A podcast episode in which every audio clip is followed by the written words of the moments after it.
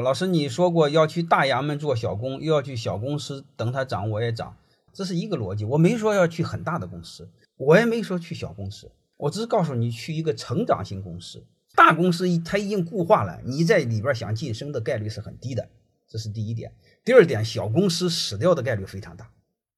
所以这两个我建议都谨慎，去一个成长型的公司。啥意思呢？过了生存期，正常成长的话。这种大学生毕业是非常好的，一定要愿意学。